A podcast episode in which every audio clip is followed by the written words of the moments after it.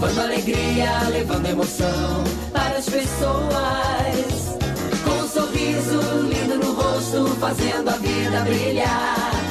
Que maravilha, que felicidade, líder é amizade. Pega essa onda, líder, entre nessa, líder. Tá na onda. Tá na líder, Tá na líder. líder, Agora no ar pela Líder FM. Com as últimas notícias do mundo do esporte.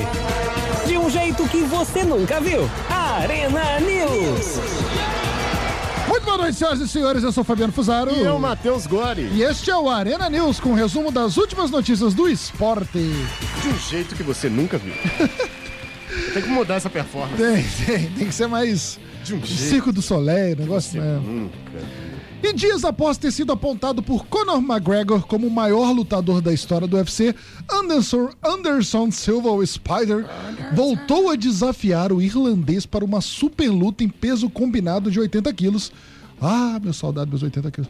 Já havia feito o mesmo desafio em 2019 2019 anteriormente, em 2016, Matheus. Guarda. Em 2018, antes de enfrentar Khabib Nurmagomedov, o irlandês chegou a dizer que seria divertido enfrentar Spider. O ex-campeão dos pesos médios brasileiro acostumou-se a bater 84,4 quilos para lutar. Já McGregor, que é ex-campeão dos pesos pena e dos pesos leve da organização, fez lutas no peso meio médio, cujo limite é 77,6 quilos, peso que eu tinha aos 6 anos de idade. Em sua conta no Instagram, Anderson Silva teceu elogios a McGregor e disse que os dois poderiam fazer uma super luta para o esporte e para os fãs.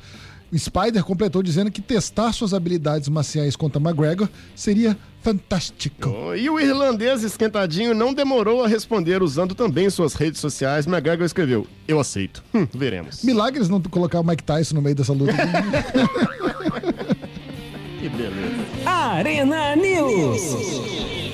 E os presidentes dos quatro grandes clubes de São Paulo se aproximaram nos últimos dias a fim de alinhar medidas para enfrentar a crise decorrente da paralisação do futebol por conta da Covid-19.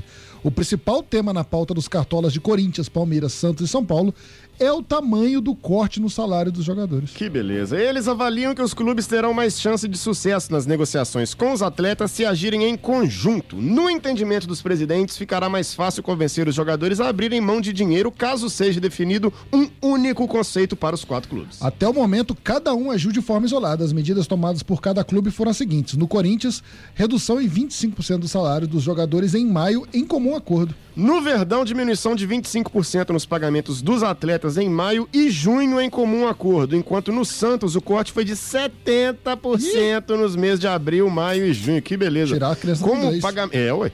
Como pagamento de metade do valor descontado no futuro. Medida foi imposta sem concordância dos atletas. Que doideira. No São Paulo, pagamento de metade, ou seja, 50% dos vencimentos em carteira e suspensão dos pagamentos de direitos de imagem. A redução também foi imposta daquele jeito, sem os jogadores aceitarem. Doideira, rapaz. O plano de flexibilização apresentado pelo governador João Dória não apressa o futebol paulista para o retorno imediato aos treinos, Fabiano. Uma nova reunião entre Corinthians, Palmeiras, Santos e São Paulo, tam... eles fazem reunião todo dia. Também com representantes da Comissão Médica da Federação Paulista, determinou que o fechamento do protocolo da Série A1 será encaminhado ao governo do estado. Espera-se que uma avaliação de Dória. Espera-se uma avalia- avaliação de Dória até o momento. Nossa senhora, tá difícil hoje. hein? Vou, vou- vou começar de novo. Espera-se uma avaliação de Dória até o meio da semana que vem. Só depois disso vai se pensar no reinício dos treinos para a retomada do Campeonato Paulista. O torneio foi paralisado no dia 16 de março, depois de clássicos sem torcida com Guarani e Ponte Preta e Santos e São Paulo. E o Atlético Nacional da Colômbia anunciou nesta quinta-feira a venda do lateral direito Daniel Munhoz para o Genk da Bélgica. O jogador era alvo do Palmeiras desde os dois times se enfrentarem no torneio da Flórida em janeiro. Não dá pra entender, tá? Achei que ele fosse pra um time grande, Flamengo, Palmeiras, ou talvez o Boca Júnior, que também queria. Escolha, no mínimo, curiosa. O clube chegou a enviar dirigentes para Medellín para negociar a contratação do atleta de 24 anos, mas não houve um acordo. Mesmo assim, o presidente Maurício Gagliotti falou publicamente que poderia esperar até o meio do ano para tentar novamente adquirir Bom o que jogador? não vai acontecer. Excelente jogador. Eu já gostava demais do Vou comprar ele no Futebol Manager. Então. Cara, vale, vale muito a pena. Ele é muito ofensivo, faz muitos gols também. É um dos melhores laterais direitos, tipo assim, de. Principalmente promissores do futebol mundial. Ele é bem quisto por vários times. Eu achava que ele fosse pra um time maior, mas pode ser que no Genk ele consiga sucesso, um time que disputa a Liga dos Campeões. Talvez ele impulsione uma ida pra outro time grande. Falou bonito agora, sem ler. Sou- Sem ler, sem ler eu falo muito melhor. E olha que legal essa, essa iniciativa do Corinthians, hein? Depois de lançar uma campanha para espalhar fotos de torcedores nas arquibancadas da arena, o Coringão trabalha para viabilizar uma outra forma de aproximar a fiel torcida da equipe em jogos com portões fechados.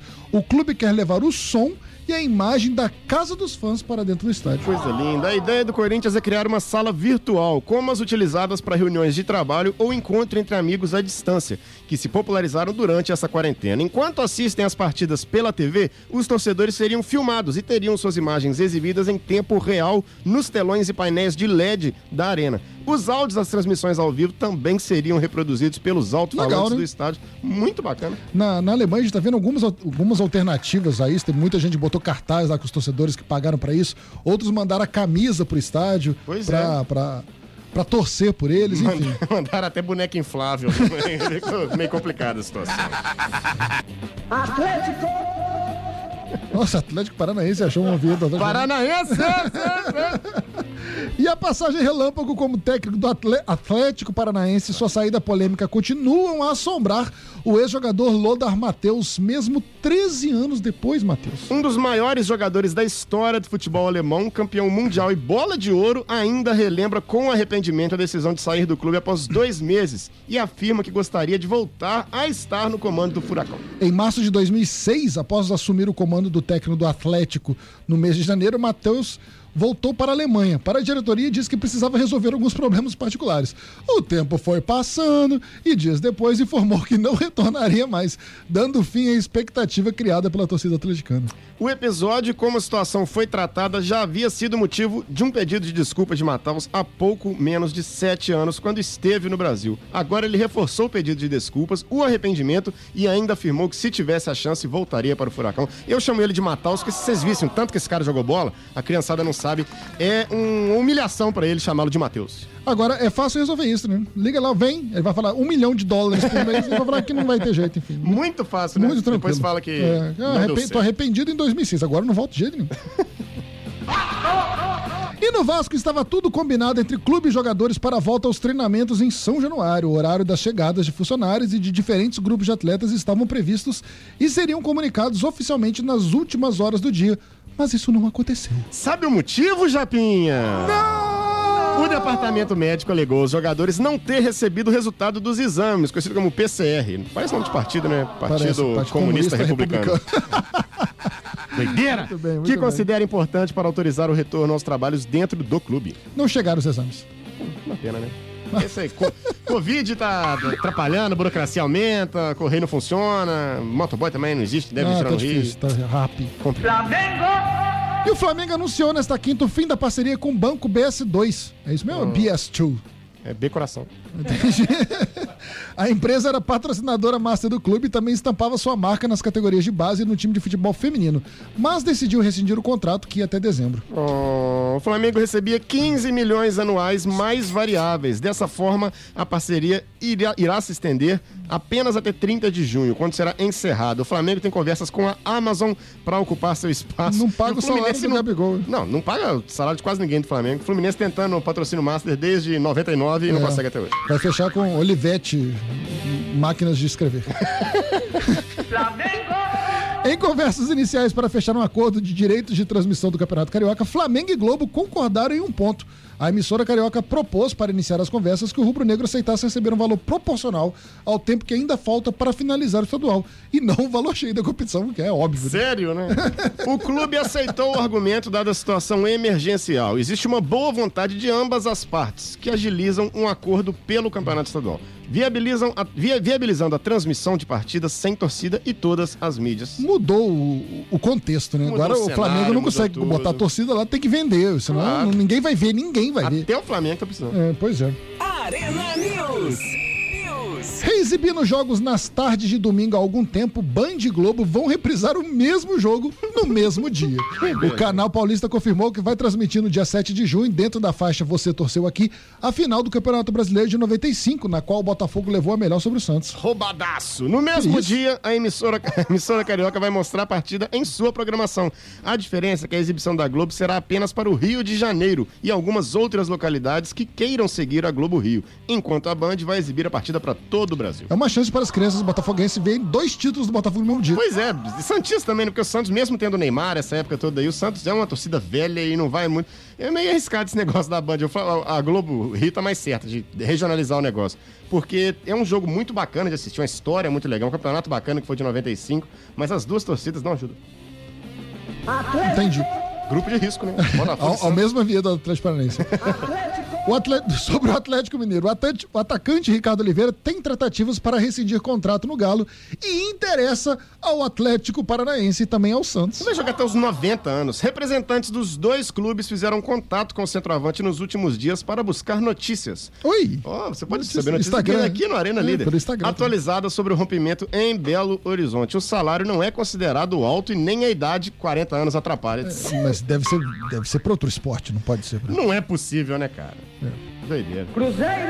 O torcedor cruzeirense pode ficar aliviado. Ah, que enfim. O Cruzeiro conseguiu a garantia de ter os recursos financeiros necessários para pagar à vista os pouco mais de 11 milhões de reais ao Zória da Ucrânia. Isso pela compra do atacante William Bigode em 2014 em ordem de pagamento da FIFA, que vence amanhã. Que beleza. É bom lembrar que o Zória tem um outro nome, que quando eu leio, o Fabiano coloca aqui no texto. Quando ele lê, não, ele coloca só o Zória mesmo. Zória. É, Zória Skardlovska. Será a primeira dívida paga na gestão Sérgio Santos Rodrigues. Parabéns, Sérgio. Até que enfim conseguiu pagar uma dívida, hein? E o presidente eleito do Cruzeiro Começou essa será- semana a gestão Começou também, essa né? semana, é. Temos que entender isso. Então, a gestão passada provavelmente não chegou a essa Não, primeira dívida é, com paga. certeza. Responsável pelo anúncio. Dados detalhes de como será efetuado o pagamento, que vai impedir a perda de mais seis pontos na próxima Série Graças B a do Deus. Brasileirão. Já tem chance. Tem chance. O pronunciamento foi marcado para as 17 horas dessa quinta-feira, como anunciou o clube nas redes sociais. Já deve ter acontecido e a gente É. não acompanhou. Tô nem aí também. Não muda nada na minha vida. Arena News. E olha que surpresa, hein? O Real Madrid é o clube mais valioso da Europa em 2020, aponta o estudo da auditoria KPMG. Os espanhóis são acompanhados pelo Manchester United em segundo lugar e por uma novidade no pódio, o Barcelona, que ultrapassou o Bayern de Munique e assumiu a terceira colocação. Qual o significado da sigla KPMG? É, Kátia, Paula, Michele e Gabriela. é uma. falou nome só de mulher, viu, São Carol? sócias, são sócias. Para determinar o valor de Diz o mercado. nome de homem com Kellen. Cal. Kevin, Paulão, Mago. É, Magro Gore. Matheus Goria, Killian. P- Matheus Tá bom, Gore. foco, foco. É, gostei demais disso. Para determinar o valor de mercado de um clube, o estudo considera uma série de variáveis, entre elas a lucrabilidade, a popularidade, o potencial esportivo e a força de receitas com estádios e direitos de transmissão. Nessa matemática, o real aparece com valor de 3,478 bilhões de euros, dá mais de 20 bilhões de reais. Que doideira. É, que coisa, hein? Dá pra viver com esse dinheiro, dá? E o União Berlim anunciou nesta quinta-feira o afastamento do atacante Sebastian Polter, um dos ídolos da torcida. O jogador continuará treinando com o elenco até o fim da temporada, mas não será mais relacionado para os jogos do Campeonato Alemão. Gente, o clube decidiu punir o primo do Harry por falta de comportamento solidário. Potter se recusou a reduzir o salário durante o período de pandemia do coronavírus, ao contrário dos coleguinhas e outros funcionários. Sacanagem, Sebastião. Ah, Potterzinho. Deixa você. Suspenso desde o dia 13 de março por causa da pandemia do coronavírus, o campeonato inglês será retomado no dia Aguento 17 mais de junho. A Premier League anunciou que em reunião com acionistas e após consulta aos clubes, decidiu a data de retomada. Boa, a informação foi publicada primeiramente pelo Telegraph nesta quinta-feira e divulgada em outros veículos para a imprensa inglesa. Restam apenas detalhes relacionados a todos os requisitos de segurança. Que Excelente notícia para o Até que futebol. enfim teremos um futebol de qualidade para assistir, porque o alemão é difícil, cara. Então, uns 5 a 2 é, 4 a 0 4 a 1 Só o, o Bayern e Borussia que, que vale a pena. Essa Muito bem, senhoras e senhores, eu sou o Fabiano Fusari e este foi o Arena News. Eu sou o Matheus Góes, estaremos de volta amanhã com o resumo das notícias, meu querido. De um jeito que você nunca vai ver em lugar nenhum, só aqui com a gente. Vai ver se. Não, não, não. Valeu! Partiu, bateu, acabou! Acabou!